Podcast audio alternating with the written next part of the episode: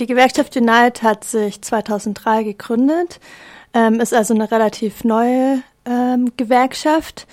Die organisieren vor allem ähm, Menschen, die in Fastfood-Läden arbeiten, McDonald's, Burger King und so weiter, und Leute, die Hotel arbeiten, Callcenter, vor allem prekarisierte Arbeiterinnen. Der Fokus ist halt auf diesen Fastfood-Arbeiterinnen auch und haben da große Erfolge und auch innerhalb von weniger Zeit geschafft, sehr viele Menschen dort zu organisieren.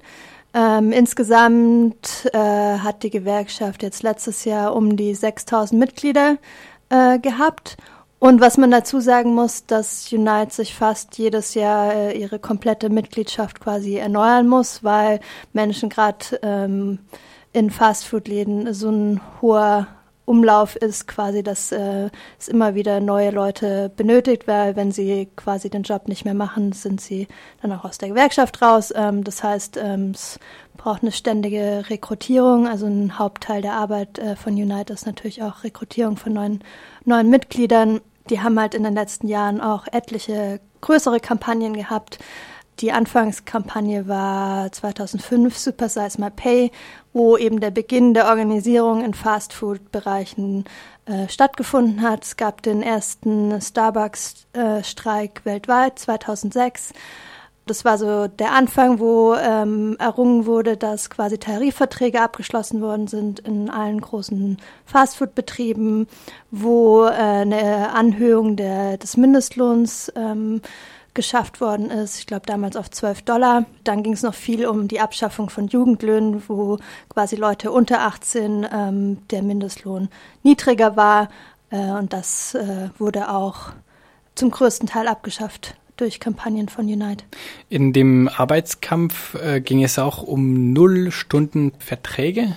Kannst du zunächst erklären, was das sind, Nullstundenverträge? Genau, das war die, die letzte größere Kampagne von Unite vor ein paar Jahren, End Zero Hour Contracts. Nullstundenverträge heißt quasi, dass die Arbeiterinnen hatten einen Arbeitsvertrag, aber in dem Arbeitsvertrag waren keine garantierten Stunden enthalten. Das heißt, sie waren vollkommen ausgeliefert ähm, den Unternehmen gegenüber, wann und wie viel sie arbeiten. Das heißt, ähm, von Woche zu Woche hat sich das dann auch geändert. In einer Woche konnten sie zwölf Stunden arbeiten, in der anderen 40, dann wieder keine. Also ist super schwankend. Damit natürlich verbunden keine Sicherheit, keine Einkommenssicherheit, äh, keine Sicherheit, was Urlaub, Krankheitsausfall bedeutet. Und natürlich ein großes Anliegen der, der Mitglieder von Unite war, diese Verträge abzuschaffen. Und äh, mit den Arbeiterinnen zusammen hat Unite dann eben vor ein paar Jahren diese Kampagne gestartet, NCRRs, und war damit auch relativ erfolgreich. Also die neuseeländische Gesetzgebung ähm, hat dann auch die Nullstundenverträge quasi abgeschafft. Was würdest du als Gründer für diese Erfolge bei den Arbeitskämpfen ähm, sehen? Das ist natürlich äh, schwierig. Ich denke, da gibt es einige Punkte, die da mit reingespielt haben. Einmal natürlich dass es schon eine Organisierung in den Betrieben gab, dass ähm, Leute dadurch auch selber einfach gesprochen haben, wie die Situation ist, äh, in diesen Verträgen zu arbeiten. Dann, dass da auch so ein bisschen so ein Community Organizing äh, dahinter steckt, also dass eben nicht nur die Arbeiterinnen, sondern dann auch ähm, andere Kirchen, andere Vereine mit einbezogen worden sind. Und medial hat auch das eine Rolle gespielt, dass ein Nachrichtenmagazin im Fernsehen das aufgenommen hat und da quasi ähm, fast wöchentlich, täglich darüber berichtet hat, über diese Kampagnen und auch sehr positiv über die Kampagne und sehr negativ gegen diese Verträge. Und bei einem kleinen Land von Neuseeland, wenn dann national quasi eine Sendung immer wieder darüber berichtet, dann erreicht es natürlich auch viele Leute und baut einen Druck auf, auf die Regierung, ähm, dem sie dann auch nachgeben musste. Du hast auch ähm, erwähnt, dass es sich um eine Gewerkschaft handelt, die sich stark auf prekarisierte Arbeitnehmerinnen konzentriert. Warum ist es so? Wurden diese Arbeitnehmerinnen nicht von den übrigen Gewerkschaften berücksichtigt? Also das Ziel von Unite, wo das entstanden ist, war quasi die Unorganisierten zu organisieren. Vielleicht nochmal zum Hintergrund. In Neuseeland hat seit den 80ern, 90ern die Gewerkschaften massiv an Einfluss und auch an rechtlichen Möglichkeiten verloren. Äh, ganze Industrien wurden quasi ähm, gewerkschaftlich zunichte gemacht, also dass kaum mehr eine Organisierung dort stattgefunden hat. Also davor gab es eine relativ starke gewerkschaftliche Organisierung. Und diese Bereiche wurden halt von den großen Gewerkschaften als zu schwer, ja, die Verhältnisse sind zu schwer, man hat keinen Zugang. Da kommt natürlich dann auch noch äh, mit dazu, dass viele Menschen in den prekarisierten Gebieten Maoris sind, indigene Bevölkerung, Migrantinnen und größere Gewerkschaften das nicht auf dem Schirm haben, sich da auch wahrscheinlich nicht den Zugang zu haben.